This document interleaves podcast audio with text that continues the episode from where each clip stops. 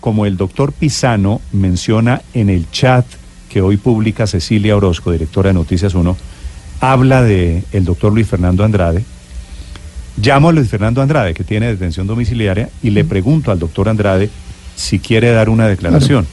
Luis Fernando Andrade fue el director de la ANI en la época de la Ruta del Sol y todo esto. Y es el único, digamos, el más, el más empapelado por el caso de nueve, nueve cargos le han La respuesta de Andrade, de Andrade desde su detención domiciliaria es no quiero dar una declaración pública, pero, comillas, ojo a este dato Héctor, dice, la verdad es que siento que mi vida está en peligro. Cierro comillas. Sí, ese es el mensaje este- que este manda Andrade esta mañana. Es que este- creo que sumándose este también a la teoría de la conspiración, ¿no? De que aquí hay algo muy raro pasando. No, este caso ha adquirido unos, unos ribetes absolutamente impensables, pero Néstor, déjeme decir un par de cosas. Una es eh, que en realidad Odebrecht está ofreciendo el testimonio que Aurelio reclama, con razón, eh, pero no se lo quieren recibir. Y no se lo quieren recibir pues porque en Colombia hay, digamos, la creencia que no existe prácticamente en ningún otro país de que estas cosas son imperdonables, digámoslo así. En los otros países a Odebrecht le han recibido los testimonios, le han recibido la plata y ha seguido haciendo negocios. Eh, eso se llama Estados Unidos, se llama Brasil y se llaman un montón de países más en los cuales así ha operado Odebrecht en medio de este escándalo. En Colombia, en cambio, nos hemos negado, nos hemos dicho, no, nosotros somos, somos muy decentes, muy puros, yo con delincuentes no hablo y además con usted no vuelvo a hacer negocios y tal cosa. Entonces el señor dice, ah, bueno, pues entonces yo ni le doy la plata ni le cuento lo que sé.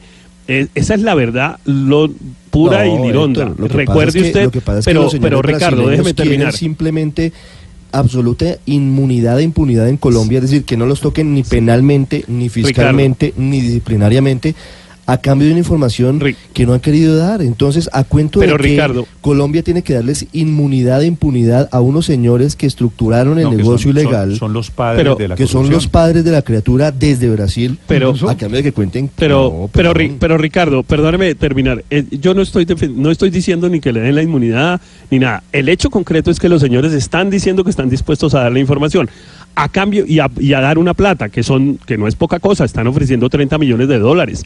Eh, y los señores y, y, la gente les dice que no, que aquí con ellos no hablamos. Eh, entonces el señor dice, bueno, investigue a ver usted qué logra investigar y meta a la cárcel al que pueda, al que pueda investigar. Pero yo lo que le quiero decir es que en otros países, comenzando por los Estados Unidos y siguiendo por Brasil, a esos señores les han aceptado ese negocio que aquí nos parece una absoluta vulgaridad. Eh, en la mayoría de los países donde... Mire, mire los tamaños de las platas que ellos han entregado en Brasil y compárelo con 30 millones de dólares. Claro, son una limosna. bueno, pero, pero también mire, pero también mire el contrato de la Ruta del Sol era un contrato que valía muchas veces los 30 millones de dólares. Así que el tema es el tema no es la negociación, el tema es la plata que están ofreciendo. El contrato de Ruta del Sol con la, con la adición Gamarra, ah, valía 4 billones de pesos. Pero yo, pero yo no entendía que el tema... Yo, así es Ah, no, pero yo no entendía que, eh, no he entendido en las declaraciones de la Procuraduría y de los organismos en general de control de Colombia y de la justicia que el problema sea que estén dando muy poquita plata, claro que sí, sino que no les parece eh, que no les parece legalmente aceptable el, tema de la inmunidad y el tema de esas cosas. El problema es que están ofreciendo 106 mil millones de pesos, que es la suma en dólares, esos son los 30, millones, de, dólares. Y la Fiscalía y la Procuraduría están pidiendo 186 mil, Héctor. Es un tema de negociación de plata. No, es un tema de ética, pero, es un tema pero están ofreciendo incluso menos de lo que sobornaron. Es que, vuelvo a insistir, aquí sabemos dónde están 8, 8 millones de dólares. Los otros 42 millones de dólares no se sabe dónde están. Para quienes quieran opinar. entonces, el fiscal es buscando a ver a quién se los mete entre el bolsillo. Tengo y muchísimos comentarios de Esa es la realidad. La cuenta ha intentado meterle en el bolsillo al ñoño Elías, a los señores de los afiches, a las campañas, a, Andrade, a Pisano, y no ha podido encontrar los bolsillos. ¿Dónde están los otros 42 millones de dólares? Esa es la realidad también. La cuenta es Blue Radio Com y cuenta Néstor Morales, si usted quiere opinar sobre este tema. Anoche, Mire. el fiscal Néstor Humberto Martínez llamó a directores de medios de comunicación a explicarles en privado qué tiene que ver él en este rollo.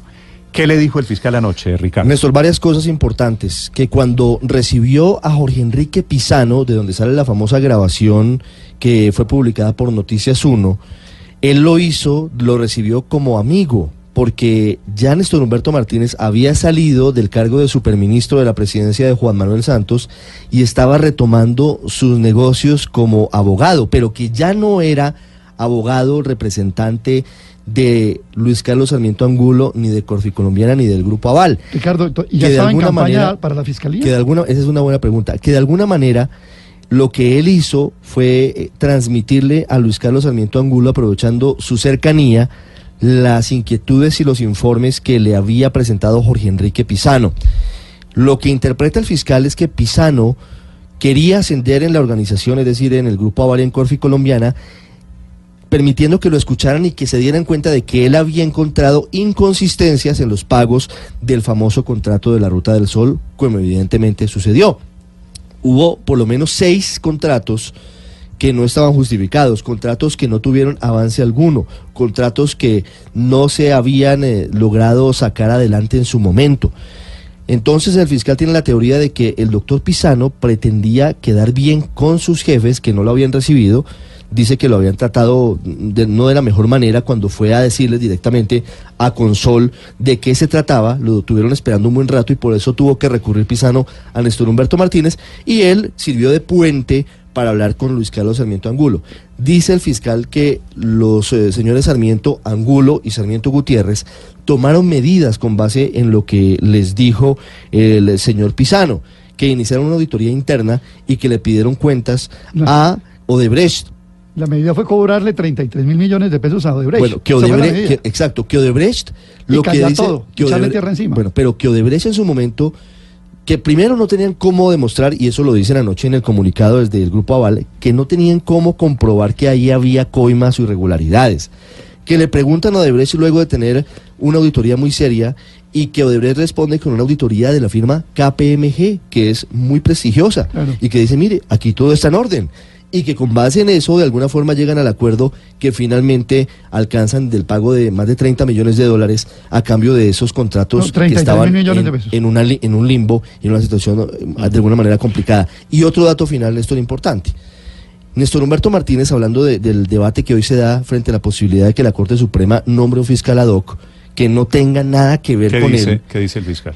Él dice sobre eso que la Corte ya se pronunció en casos puntuales, que la Corte solamente acepta impedimentos sobre casos particulares, que a él no le ha llegado sino un par de casos de todo el escándalo de Brecht. Uno de Gina Parodi y Cecilia Álvarez, ministras por la vía Caña Gamarra, él se declaró impedido y la Corte se lo aceptó. Y otro es este de los contratos, que él se declaró impedido en este caso y que la Corte le aceptó el impedimento. O sea, tiene dos impedimentos. Tiene dos impedimentos. Que están vinculados en caso al tema de Brecht. La versión del fiscal entregada anoche, 7.20 minutos en Blue Radio.